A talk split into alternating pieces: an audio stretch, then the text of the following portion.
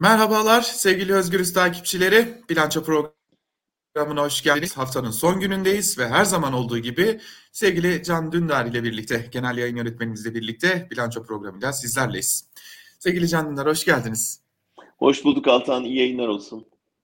Çok teşekkür ederim. Şimdi konu başlıkları fazla yoğun aslında. Yoğun bir hafta geçti. Her ne kadar e, herkesin bildiği, tartıştığı konular olmasa da değerlendirilmesi gereken çok sayıda konu var. Siyaset gündemine gireceğiz, gazetecilere bakacağız, tebliğcilere bakacağız elbette.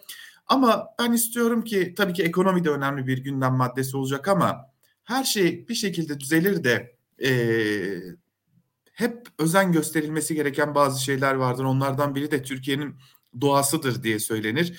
E, onun önemli bir parçası da zeytinliklerdir. Malum geçtiğimiz aylarda zeytinliklerin maden şirketlerine nasıl peşkeş çekildiğini e, görmüştük. Sadece ama sadece bir imzayla. Ve onun yansımaları yavaş yavaş ortaya çıkmaya başladı. Akbelen'de e, zeytinliklere e, en nihayetinde e, kepçeler girdi ve e, önce zeytin ağaçları söküldü yerlerinden.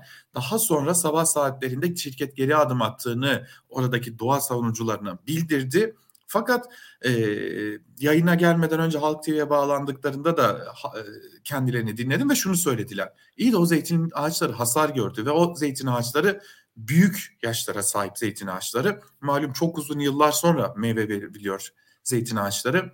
Hem bunu nasıl değerlendiriyorsunuz diye soracağım. Çünkü arkasından başka bir konu tartışılıyor yine zeytinle ilgili. Onu da değerlendirmenizi isteyeceğim.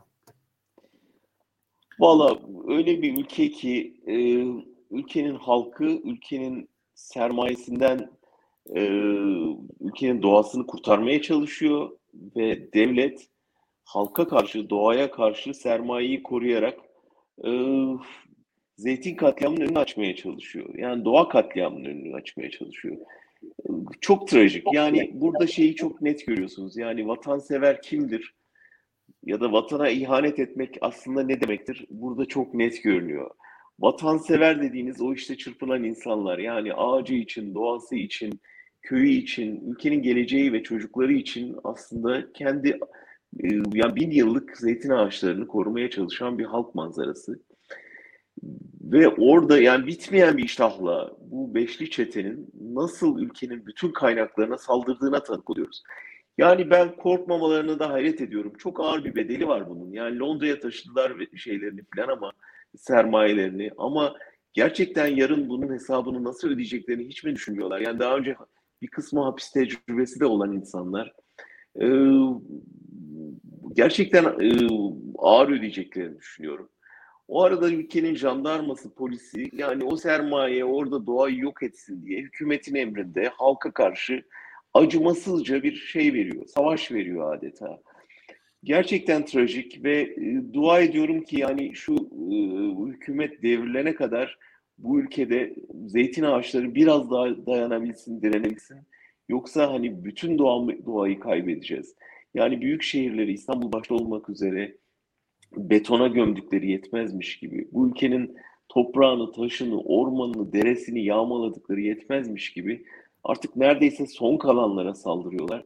E, bu saldırı dilerim bir an önce hani bu hükümet devrilir de en azından kurtarabildiğimiz kadarını kurtarırız. Zeytin dediğinizde yani dediğin senin de dediğin gibi yani bir anda yetişmiyor, hemen meyve vermiyor. Öyle hadi söktüm geri taktım dediğim fiş değil ki bu. Yani bu kadar emekle büyüyen, zahmetle büyüyen bir şeye nasıl bu kadar zalimce davranabiliyorlar? Akıl alır gibi değil. Bir de e, zeytinliklerle ilgili konuşulan ilginç bir konu, ilginç bir bakış açısı. Mecliste de bu konu tartışılmıyor değildi. Şimdi malum e, Afrin Türkiye'nin kontrolünde bulunuyor ve e, ve Suriye Milli Ordusu diyelim onların kontrolünde bulunuyor ve oradan çok sayıda hem zeytin ağacının sökülüp getirildiğini hem de oradan hasat edilen zeytinlerin Türkiye'de piyasaya sürüldüğüne dair de bilgiler var. Buna dair raporlar var. E, buradan aklıma şu gelmiyor değil açıkçası. Bir yorum elbette. Hani bizim artık zeytin ihtiyacımız yok bu dönemde. E, zaten zeytini e, kontrolümüz altında tutulan bir başka ülkenin toprağından getiriyoruz. O zaman kendi zeytinliklerimizi talan edelim de e, buradan da şirketler nemalansın gibi bir bakış açısı da olabilir mi? Yani olabilir tabii. Şu anda e, büyük bir iştahla o topraklar üzerine işte bir şeyler inşa etmek, e, yani tarım alanlarını yerleşime açmak ya da işte konut yapımını açmak gibi büyük büyük projeleri var. Dolayısıyla e, yani ülke tarımı mahvolmuş, e, bir takım ürünler neredeyse tamamen e, ülkenin dağarcığından kalkmış. Bunlar çok umursamıyorlar. Yani kör eden bir hırsla saldırıyorlar. O yüzden de dediğin olabilir elbette ama burada da yani ülkeden şey gelmesin, Suriye'den mülteci gelmesin, onları geri gönderelim ama biz Suriye'den kendi e, sömürebildiğimiz kadar tarım ürünüyle sömürelim. Bu, bu da bu da utanç verici bir yaklaşım elbette. Yani e, hem bu o, o toprakları sömürme hakkınız yok, hem bu mültecileri korumak zorundasınız. Yani bunu bunu bütün dünya öğreniyor. Türkiye'nin de öğrenmesi gerekecek. Gelelim siyaset gündemine. Ee, tabii bu haftanın önemli tartışma konularından biriydi. Cumhurbaşkanı Erdoğan ya da AKP diyelim yine bir yükseliş mi gösteriyor? Özer Sencar'ın araştırmaları bunu ortaya koyuyordu. Bekir Ağırdır da AKP'de en azından e, kararsızların kopuşunda bir e, yavaşlama eğilimi olduğunu belirtti. Tabii bunda e, ne gibi etkiler olduğuna baktığımızda AKP'nin belki de kendi yarattığı krize kendi çözümlerini üretme algısını yaratması, Rusya ve Ukrayna arasındaki o ara buluculuk rolü görüntüsünün önemli etkilerinin olabileceği belirtiliyor. Önce iktidarın hamlelerini konuşalım zira esas başlık sonra gelecek muhalefeti konuşmak gerekecek. Ne, nasıl görüyorsunuz bu durumu? Yani bence gerçekten bir şey, e, bir imaj yarattı Erdoğan. Yani bir e, ara buluculuk e, niyeti olan, tarafları bir araya getirebilen, iki tarafla da görüşebilen bir e, lider pozisyonu üstlendi ve burada işte iki taraf, iki heyet tarafından da e, karşılanıp e, bir şey görmesi, karşılık görmesi ve işte muhatap alınıyor olması, işte Almanya'nın, Hollanda'nın liderleri, şeyinin, devlet adamlarının buraya ziyaret etmesi vesaire bir dış politikada aslında kendi yol açtığı krizi e, nihayet e, düzeltmek ve iyi ilişkiler geliştirmek yönünde adımlar atmaya başladı. Bu ne kadar AKP'nin, Erdoğan'ın projesi, ne kadar işte ne bileyim hani koşulların dayatması, ne kadar Amerika'nın itelemesi bu tartışılır. Ama bence olması gereken bir şey oldu. Yani Türkiye gerçekten de bu pozisyonda olmalıydı. Yani e, komşularıyla ilişkileri olan, dünyaya açık bir ülke pozisyonunda olmalıydı. Şimdi keşke hani sıkıştığı için bunu yapıyor durumda olmasaydı. Ama bunun sandığa yansıması ne olur? Yani genel olarak şunu söylemek isterim Altan. Önümüzde daha vakit var. Yani bir yıl çok e, daha epey su kaldıracak bir süre. Tarafların çok oyunları var. Bence iktidarın da oyunu var bu süre içinde bu barometre inip çıkacak bence. Yani hemen yani iki hafta önce seninle ne konuşuyorduk? Yani müthiş bir düşüşe geçti. İşte şeyde muhalefet oylarında artış var. Ee, bunlar bence hepsi bizimkiler dahil erken yorumlar. Yani bu inecek çıkacak taraflar hamleler yapacak. Erdoğan elindeki kozları henüz tüketmedi. Ee, elinde ne varsa oynayacak. Ee, dolayısıyla e, günlük neredeyse değişecek bir şeyden söz ediyoruz. Ama bugün itibariyle baktığımızda evet bu dış politika hamleleri e, hani düşününce ya muhalefet bunu yapabilir miydi? Muhalefet içinde bu müzakereleri götürebilecek kadrolar ya da liderlik e, var mı diye baktığında işte Erdoğan daha tecrübeli ve işte Putin'in dilinden anlayan bu otoriter liderlerin tarzına daha yakın bir lider gibi göründüğü için e, bunun bir iki puanlık bir yansıması olmuş olabilir. Ama bu ne kadar kalıcı olur? İnsanlar mutfaklarında yangın varken aa ne güzel Ukrayna sorununu çözebiliyoruz biz deyip Erdoğan'a oy verir mi? Bunlar şüpheli bence. Yani parlayıp sönme ihtimali de çok olan şeyler. Burada önemli olan ekonomiyi düzeltmesi olacak. Ve yani ekonomide yangın sürdüğü sürece Erdoğan Nobel Baş Ödülü aldı diye seçim kazanır mı emin değilim. Alabilir mi ondan da emin değilim. Çünkü Türkiye'de pompalanan hava sadece Erdoğan'ın bununla uğraştığı yönünde. Halbuki öyle olmadığını biliyoruz. Yani devrede birçok lider var. Ee, İsrail'den Fransa'ya kadar birçok lider arabuluculuk için çabalıyor. Ukrayna birçok ülkenin e, bu, bu şeyde olmasını istiyor, bu pozisyonda olmasını istiyor. O yüzden de hani e, Türkiye'deki yandaş medyanın pompalamasına bakıp buna kanmamak lazım. O zaman biraz muhalefeti konuşalım. İsterim ki muhalefeti şöyle partilere bölüp konuşalım. Bence bu haftanın en çok konuşulan partilerinden biri de e, İyi Parti. İyi Parti'de... Altan izin verir misin? Bir küçük bu şeye geçmeden bir son not daha söyleyeyim. Yani bununla ilgili çünkü e, muhalefete geçmeden bu e, bugün Adalet Bakanı'nın e, Cemal Kaşıkçı ile ilgili evet. e, mahkemedeki savcının talebine olumlu baktığını söylemesi de önemli. Bunu da Erdoğan'ın hamleleri arasına eklemek lazım. Çünkü e, bu çerçevede hani onu es geçmeyelim. E, çok şey trajik bir şey oldu aslında. Yani bir gazeteci öldürüldü bir konsoloslukta. E, failler yakalandı. 26 sanık yargılanıyordu. Ve e, aslında e, Türkiye hükümetinin yargısının elinde bütün veriler var, bütün deliller ortadayken savcı çıktı dedi ki dosyayı kapatıyoruz Suriye'ye iadesi için Adalet Bakanlığı'na soralım. Hakimler de tamam soralım dediler. Adalet Bakanı hemen üstüne atladı. Bu aslında çok uzun zamandır pişirilen bir şey. Çok iyi biliyoruz ki Suudilerle ilişkiler çok gergindi ama Erdoğan barışmak istiyordu. Şubat ayında gitmeyi planlıyordu. Şubat'ta gidemedi. Çünkü işte bu beklentileri vardı Suudi tarafının. Nedir o beklentiler? İşte bir tanesi bu dosyayı kapatacaksınız. İkincisi öyle dört parmakla el sallamaktan vazgeçeceksiniz. Rabia işaretlerinden filan. Müslüman kardeşlerle ilişkileriniz sürdüğü sürece bizi unutun. Artı para istiyorsanız da işte ne bileyim hani araziler vesaire, Kanal İstanbul bölgesindeki araziler vesaire, bütün pazarlıklar. Ve bu pazarlıklar yapıldı ve sonunda apar topar işte e, Suudi hükümeti bu dosyanın kendilerine devrini istedi zannediyorum Mart ayında.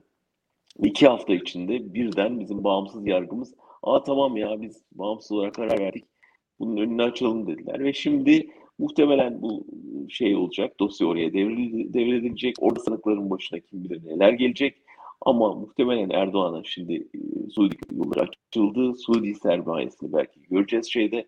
Yani Erdoğan'ın elindeki kozlar hala e, bitmedi değil bunlar. Yani hiç ummadık hamleler yapacak.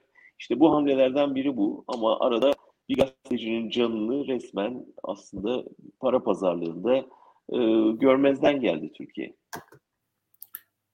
O zaman şöyle yapalım. Gazetecilerden e, bahiste açılmışken, şimdi Çiğdem Toker'den de bahset, edip öyle muhalefete geçelim. Şimdi malum Çiğdem Toker'e bir 30 bin liralık para cezası verildi, e, kesildi mahkeme tarafından. E, verilen ceza da e, malum Cumhurbaşkanı Erdoğan'ın damadı olan Bayraktarların da üreticisi Selçuk Bayraktar'ın şirketine ilişkin. Şimdi mahkemedir kararını vermiştir, şudur budur gibi bir takım şeyler söylenebilir elbette her ne kadar yargının e, bağımsız olmadığını hepimiz biliyor olsak da. Lakin Selçuk Bayraktar'ın e, bir tweet'i bence e, esas konu bu. E, gazeteci Çiğdem Toker için e, şey şunu söylüyor. Gazeteci müsveddesi diyor. E, gazetecilik, yalancılık, sahtekarlık, yüzsüzlük, arsızlık da değildir diyor. Hani zaten gelenektir. Herkes gazetecilere gazetecilik öğretir bu ülkede. Kimin gazeteci olduğuna da gazeteci olmayan bir kurumun başındaki isim karar verir. Bu iş böyledir son dönemde Türkiye'de ama yani e, Çiğdem Toker'den bahsediyoruz. E, hani her şeyi araştırıp ona göre yazan, çizen, eden, eyleyen biri. Birçok konuyu da ben açıkçası kendisinden duyup araştırıp öğrendiğimi de bilirim. Ama hepsi bir yana gücü arkasına almış bir isimden bahsediyoruz. Bu kadar kolay olmamalı sanki. Siz ne dersiniz? Ben de sana katılıyorum. Çiğdem e, Türkiye'nin e, iyi gazetecilerinden biri ve yani ben birlikte çalıştım ve e, her haberini ilgiyle okuduğum ve güvenerek okuduğum bir arkadaşım. O yüzden e, Çiğdem'in bu iktidar döneminde cezalandırılması elbette sürpriz değil ama ayıp. Hele Çiğdem'e gazetecilik öğretilmeye çalışması hepten ayıp. Ona söylenen laflar ayıp. Ama biliyoruz ki bu iktidarın medyadan anladığı sadece alkış sesi duymak istediklerini biliyoruz medyadan. Onun için en ufak bir eleştiriye sahipleri yok. Bu sadece sarayda değil, sarayın ailesinde, yakın çevresinde, bütün yönetim kademesinde geçerli bir mantık. Ee, yani normal demokratik bir ülkede Çiğdem gibi gazeteciler baş tacı ödüllendirilir, en iyi pozisyonlara getirilir. Ve böyle tweet atanlarda bir daha insan içine çıkamaz. Yani ne politika yapabilir ne iş yapabilir. Ee, Türkiye demokratik bir ülke olduğunda orada da böyle olacak. Çiğdem baş tacı edilecek. Bunları yazanlar ayıplanacak, yargılanacak. Bir daha söyleyemez hale getirilecek. Hoş zaten ne yaparlarsa yapsınlar gazetecilik ölmeyecek. Bunun da e, ısrarını zaten açık bir şekilde gö- herkes görüyor. Gelelim muhalefet konusuna İyi Parti'ye gelelim. İyi Parti'de çok ama çok uzun bir süredir konuşuluyordu. Neredeyse kongreden sonra ya da kurultaydan sonra özellikle Koray Aydın'ın liste dağıttı, seçilemeyecekler ya da tercih edilmeyecekler isimlerini dağıtmasından sonra İyi Parti'de bir takım krizlerin yaşanması dolayısıyla e, bazı değişiklikler olabileceği konuşuluyordu İyi Parti'de. En nihayetinde de Akşener, Meral Akşener İyi Parti lideri bazı değişiklikler yaptı. Teşkilat başkanı olarak İyi Parti'nin teşkilatlanması e, aşamasında bu göreve getirilen Koray Aydın yeni divanda siyasi işler başkanlığına kaydırıldı ve teşkilatlar tüm e, Meral Akşener'e yani İyi Parti Genel Başkanı'na bağlandı. E, tabii başka e, noktalar da var. Malum e, Türk Dünyası ve Yurt Dışı Türkler Başkanı olan bir isim. Bu görevi dışında da verdiği mesajlarla tartışılıyordu. Yavuz Ağralioğlu. CHP lideri Kemal Kılıçdaroğlu demokrasinin yolu Diyarbakır'dan geçer diye çıkış yapınca da buna itiraz etmişti. E, divanda yer bulamayan isimlerden biri oldu ve genel olarak da divandaki esas eğilim hani MHP'den kopanlar, MHP'li muhalifler söyleminin dışına çıkarılacak bir şekildeydi. Daha çok merkez sağa e, yakın bir liste olduğunu görüyoruz. Hoş e, Akşener'in zaten merkez sağa gözünü diktiğini herkes biliyor. Kendisi de dillendiriyor. Bir diğer yandan da daha liberal isimlerin de e, bir nebze de olsa burada görev aldığını görüyoruz. Şimdi Tüm bunlar hem altılı masaya karşı bir mesaj yani ittifakı kimse bozamaz bizden bile olsa zarar verilmemeli mesajı ve buna ek olarak da partideki tek hakimiyet Akşener'de mesajının da verildiğini görmüş oluyoruz. Siz bu değişiklikleri özellikle de iki isime dair değişiklikleri nasıl değerlendiriyorsunuz? Genel bir şey söyleyeyim önce Altan. Türkiye'de siyaset merkezde inşa edilen bir şey. Yani uçlara savrulmayan, uçları marjinalize eden ve merkezde yapılan bir geleneği var. Yani bu işte Cumhuriyet Halk Partisi'nin merkez sol politikasıyla başlamıştır. Ee, İsmet İnönü'nün CHP'nin yerini merkez sol diye tarif etmesiyle başlamıştır. Hemen karşısına merkez sağın Demokrat Parti ile çıkmasıyla devam etmiştir ve uzun yıllar CHP, DP, CHP, AP, olarak 70'lere kadar hatta giderek daha sonra uzlaşma hükümetlerinde, koalisyon hükümetlerinde devam eden bir gelenek bu. Bu gelenek Erdoğan'la kırıldı. Çünkü merkez, Türkiye'de merkez çöktü. Merkez partiler uzlaşamadıkları için, sorunları çözemedikleri için aslında e, dağılarak, ufalanarak, çülerek, dayanışmayarak Erdoğan'a iktidar şansını kapısını açtılar ve Erdoğan 20 senedir aslında merkezini kaybetmiş bir ülkede politika yapıyor kendisi Merkez Parti olarak konumlanıyor gibi gösterse de aslında bir marjinal parti, bir uç parti AKP söylemine baktığınızda, yaklaşımlarına baktığınızda. Ee, şimdi merkezin yeniden restore edilmesi dönemindeyiz ve burada e, Akşener bence akıllıca bir şey yapıyor. Orayı restore etmeye çalışıyor. Çünkü bir MHP'li görüntüsü var İyi Parti'nin baştan beri. Çünkü MHP'den kopanlarla kurdu partiyi ve Akşener'in de öyle bir mazisi var. Yani daha e, şeye işte hani bir ara ağırla çalışmış, Tansu Çiller'le çalışmış vesaire, özel harpçi e, şeyleri desteklemiş bir İçişleri Bakanlığı tecrübesi vesaire baktığın zaman ama MHP'li görüntü şu anda taklit ve taklitler orijinali yaşatır. Yani orada bir MHP varken ikincisine ihtiyaç yok. O yüzden bence gayet mantıklı bir şekilde oradaki boşluğu görüyor, MHP'deki çözülüşü görüyor. Ee, hani oradan kendisine yol açmasına imkan yok. Halbuki burada büyük bir boşluk var ve orayı doldurmaya çalışıyor. Parti içinde bunu göremeyen kimi ideolojik yaklaşımı olanlar da işte CHP ile işbirliğine karşı çıkıyorlar, HDP'ye e, sert mesajlar veriyorlar. Bir yerde e, Millet İttifakı'nın altına uyuyorlardı. Ve buna bir dur denmesi gerekiyordu giderek ittifaklar daha kristalize oldukça şu anda onu yapıyor anladığım kadarıyla. Yani o şeyi MHP çizgisinde olalı, olanları e, diskalifiye ediyor ve kendisine teşkilatları bağlayarak aslında merkeze daha yanaşacağı, CHP ile daha rahat çalışabileceği bir ortam yaratmaya çalışıyor. Ee, eğer Türkiye sağı ve merkez sağı ve merkez solu gerçekten o boşluğu doldurabilirlerse orada AKP'nin hareket alanı daha da daralacaktır. AKP daha hızlı marjinalce olacaktır diye düşünüyorum. O zaman biraz da Tam ne kadar adlandırılır tabii öyle bilmiyoruz ama merkez sola da bakalım, Cumhuriyet Halk Partisi'ne de bakalım. Şimdi bir dönem CHP lideri Kemal Kılıçdaroğlu adından neredeyse her gün söz ettirdi Türkiye'de. Şimdilerde bir dinlenme ya da yeni bir hazırlık dönemine geçmiş gibi görünüyor. Buradan şuraya getireceğim. Şimdi bazen heyecanın dozu yükseliyor, bazen alçalıyor ama CHP'lilerden duyduğum şuydu. Özellikle Altılı Masa'nın son toplantısı için duyduğum şuydu sanki yeteri kadar bu defa heyecan oluşmadı diye bir e, öz eleştiri de yaptılar açıkçası. E, şimdi nitekim Özer Sencar'ın araştırması da toplumun neredeyse yarısının 28 Şubat'taki buluşmadan da bir haber olduğunu gösteriyor. E tabii ki burada medya ambargosunun önemli bir etkisi olsa da e, CHP, İyi Parti ya da Altılı Masa ne kadar anlatabildi bunu ya da ilgiyi çekmek için ne yapmalılar?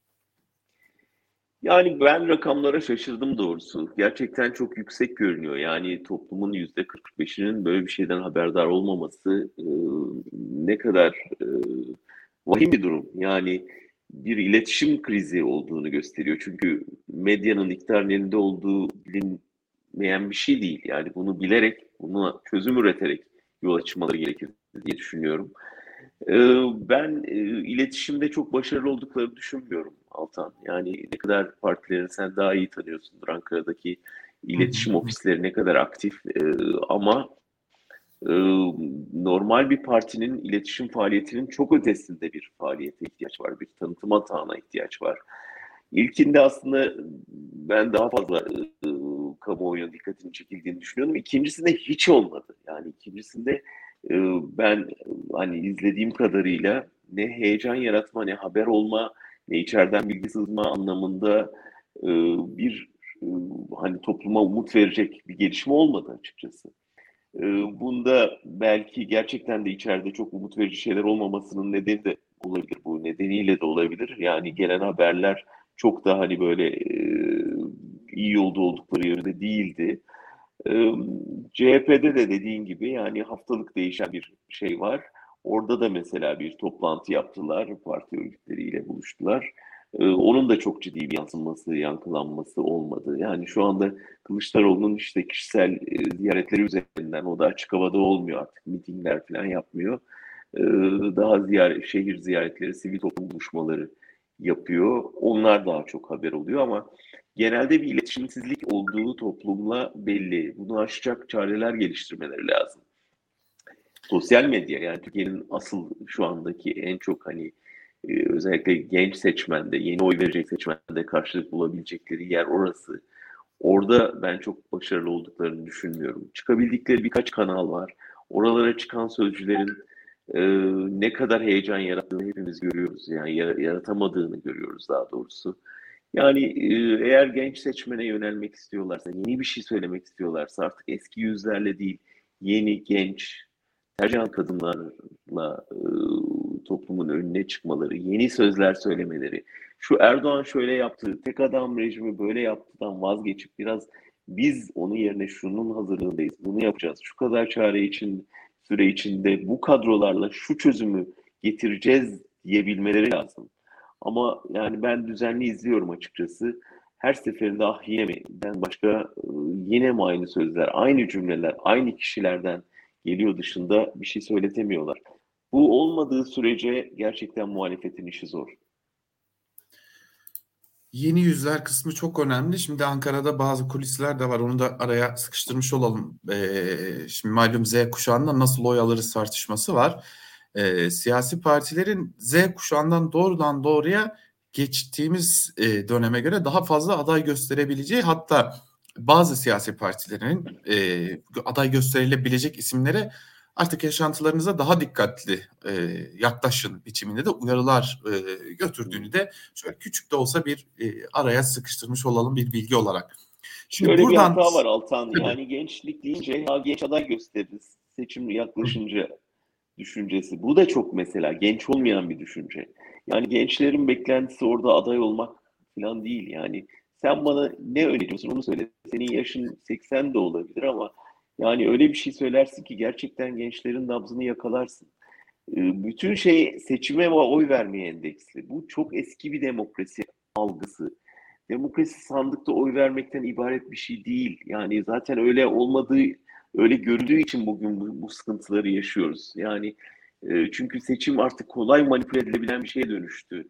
Medyayı ele geçiriyorsun, bütün muhalefete imkanları kapatıyorsun, birkaç parti kapatıp seçim yasasıyla oynadığın zaman seçimi kazanıyorsun bu kafayı değiştirmediğimiz sürece yani seçime endeksli bir demokrasi anlayışını değiştirmediğimiz sürece olmuyor işte. O yüzden demokrasi her gün yaşatılması gereken, her gün uğruna mücadele edilmesi gereken bir şey. Ve bunun için de eğer gençleri kazanmak istiyorsan ya işte kot giyeriz bir ara Mesut Yılmaz şey yapmıştı. Yani kotları giyeriz, pikniğe gideriz filan diye bir formülasyon geliştirmişti. Öyle bir şey de değil bu. Yani gençlerin olması da şart değil. Genç aday olması da şart değil. Ama ee, yani geliştireceğin politikalarla, onlara vereceğin ufukla ilgili bir şey. Bunu veremediğin sürece seçimde üç tane de genç aday çıkardık diye e, teselli bulmanın imkanı yok açıkçası. Kesinlikle zaten gençlerin sorunu ve genç vekillerinin olmaması değil, gerçekten sorunlarının olması. İşlerinin en olmaması baş... en başta okuyamaları evet. vesaire. Artık KYK'lar nedeniyle e, tabii ki yani KYK'lar nedeniyle haciz icra kağıtlarının kapılarına gitmesi buradan sözü ekonomiye getirmeye e, için söyledim. Çünkü dün yine zamlarla uyandık. İşte doğalgaza zam, e, elektrik üretiminde kullanılacak doğalgaza zam gibi gibi gibi e, yine ardı ardına zamlar geldi. En nihayetinde bugün kapıya çıktığımda 90 metrekarelik bir ev için 600 liralık bir doğalgaz faturasıyla karşılaşmış oldum. Ee, daha yüksek faturalarla karşılaşan ailelerin de olduğunu biliyoruz zaten. E, bu sadece bir kısmı tabii ki gıdaya zam. Ramazan ayı geliyor. E, gıdaya erişim giderek zorlanıyor. Yani domatesin kilosu 17-18 lira 20 liradan satılıyor. E, en basit örnek olarak tabii ki. Ulaşım korkunç zamlanmış durumda. E, ve bu ardı ardına gelen zamların yine ardı ardına gelecek zamları tetikleyeceğini biliyoruz. E, artık ülkeden e, ya ne olursa olsun pahasına kaçmak isteyen insanların olduğunu biliyoruz. E, sanırım en önemli konu bu ve buna dair söylem geliştirmek gerekecek. Burada zannediyorum muhalefetin elindeki en güçlü koz yerel yönetimler. Yani giderek önemi artıyor ve şey görülüyor yani onun yankısı, etkisi. Ee, biz tabii genel seçime çok endekslendik ama hemen peşinden yerel seçim gelecek. Evet. ve yerel iktidarların ortaya koyacağı stratejiler, e, sokaktaki insana, mutfaktaki yangına geliştirebilecekleri çözümler e, son derece etkili oluyor. Yani muhalefetin yönetim yönetme kapasitesini yurttaş oradan ölçüyor. Bir tür iktidar provası yapılıyor ve eğer hani üç büyük şehirde ve kimi bazı e, Anadolu kentlerinde bu başarıyla sergilenebiliyorsa, sergilenebilirse e, partiler için gerçekten iktidar umudunu daha fazla artırıyor. O yüzden e, iktidar da bunu fark ettiği için onları çalıştırmamak için ne mümkünse yapıyor. Elindeki bütün imkanları almaya gayret ediyor. Fakat şu andaki büyük e, şey alanı, kavga alanı, siyasi kavga alanı işte tam da bu yoksulluğa karşı belediyelerin geliştirebileceği çözümler, çareler, yaratabileceği umutlar üzerine ee, o yüzden aslında genel merkezlerin büyük oranda belediyelere destek vermesi, oradaki e, politikalara e, hız vermesi e, bir muhtemel seçim, muhtemel baskın seçim için de aslında önemli bir hazırlık anlamı taşıyacak. E, yapılabilecek muhalefet yani çünkü senin de dediğin gibi zamların arkası geleceği çok belli. Bunların e, önlenmesi artık mümkün değil. Biraz da dünyadaki ekonomik gidişata da endeksli bir şey. Savaş ekonomisi yaygınlaşıyor. Çok daha zorlaşacak işler çok belli. Ve Erdoğan ekonomistin dedikçe felaketin büyüyeceği de çok anlaşılıyor. O yüzden muhalefet açısından yapılabilecek en somut şey yerel yönetimler aracılığıyla yardıma koşmak, yurttaşın yanında durmak. Ne kadar yurttaşın yanında dururlarsa bugün yarın sandıkta o kadar iyi sonuç alacaklar. Hemen burada da yine bir bilgiyi vermiş olalım. Zaten muhtemelen izleyicilerimiz biliyordur. E, Hacer Fogo Türkiye'de yoksulluk konusunda önemli isimlerden biri. Cumhuriyet Halk Partisi'nin oluşturduğu çalışma ofisinin de artık başında olacak yani koordinasyonunda olacak bir isim. Bu önemli bir hamle gerçekten Türkiye'de yoksullara dokunabilmek adına. E, Topal Ördek e, belediyelerin de e, tabii bu arada onu da söylemiş olalım dördüncü yılı geride kalıyor Erdoğan'ın tabiriyle Topal Ördek denilen belediyelerinde. E, bakalım bir yıl sonra da ya da o zaman geldiğinde seçimlerde bakalım ne gibi bir karar da verilmiş olacak. Şimdi Ramazan'dan bahsettik. Belki son konu olarak burayı da değerlendirmenizi isteyeceğim. E, malum her Ramazan ayında ortaya çıkan bir grup var. Tebliğciler derler kendilerine. E, alkol alan insanları Ramazan gelmeden önce ben bu tabiri daha iyi bulduğum için söylüyorum açıkçası taciz ederler. E, ve bu aynı zamanda bana kalırsa büyük bir provokasyon girişimiydi. Çünkü orada insanlara herhangi bir yönelim olduğunda yani alkol almış insanlara bu denli baskı yaparsanız ve e, bir tepkinin nerelere gideceği de belli olmayacaktır. Ya son dönemde çok yaygınlaştı. Bu tehlikeli de gibi görünüyor. Siz ne düşünüyorsunuz?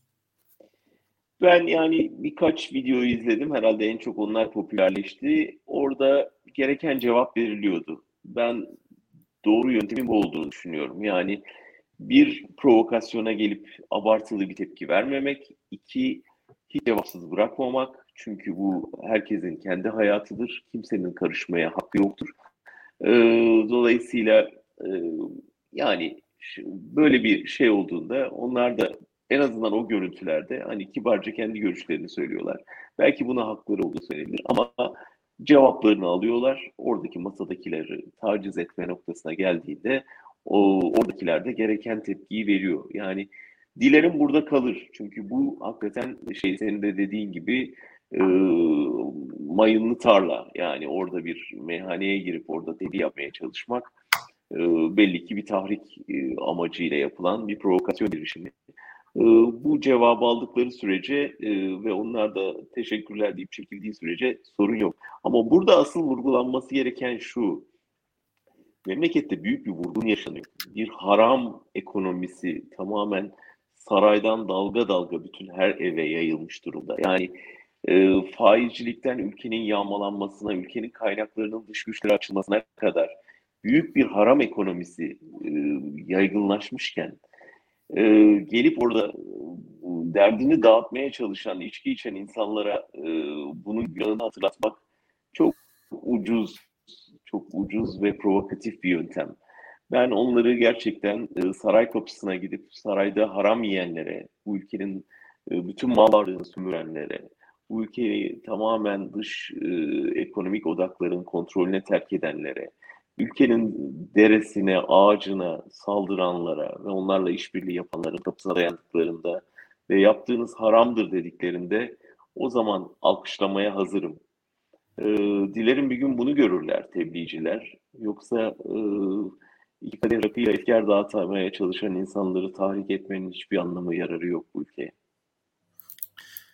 Geçen bir e, videoda daha doğrusu videoda maruz kalanlardan biriyle yapılan bir görüşmeyi dinlemiştim. Şunu söylüyordu. Zaten ayda yılda bir çıkabiliyoruz. Ee, onun parasını zor denkleştiriyoruz bu ekonomide. Ee, bari bırakın da tadımızı kaçırmayın diye de bir şey söylenmişti. Gerçekten hani onu da söylemekte fayda var.